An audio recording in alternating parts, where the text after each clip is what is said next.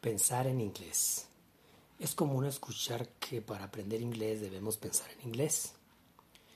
Si analizamos en qué idioma pensamos, ¿a qué conclusión llegamos? Si el análisis es realmente profundo, nos daremos cuenta que los lenguajes se entrelazan unos con otros. Palabras van y vienen de un lenguaje a otro.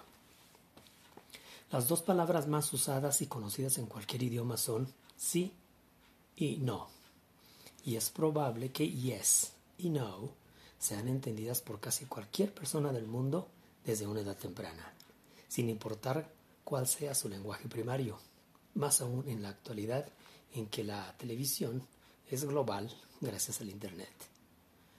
Cuando una persona dice que no conoce ni siquiera una palabra del inglés, es realmente muy difícil de creer, ya que es probable que en su país de origen haya uno o más productos cuyos nombres sean en inglés usamos palabras para pensar, sin importar el origen de estas.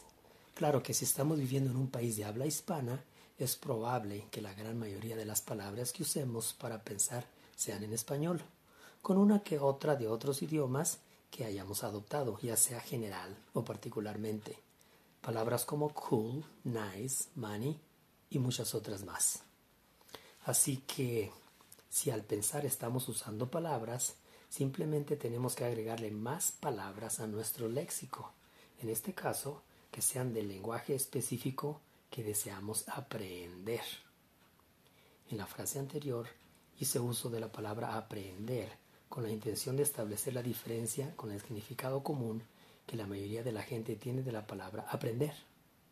Aprender, o sea, atrapar el concepto, usarlo o perderlo. No perdamos la oportunidad de atraparlo.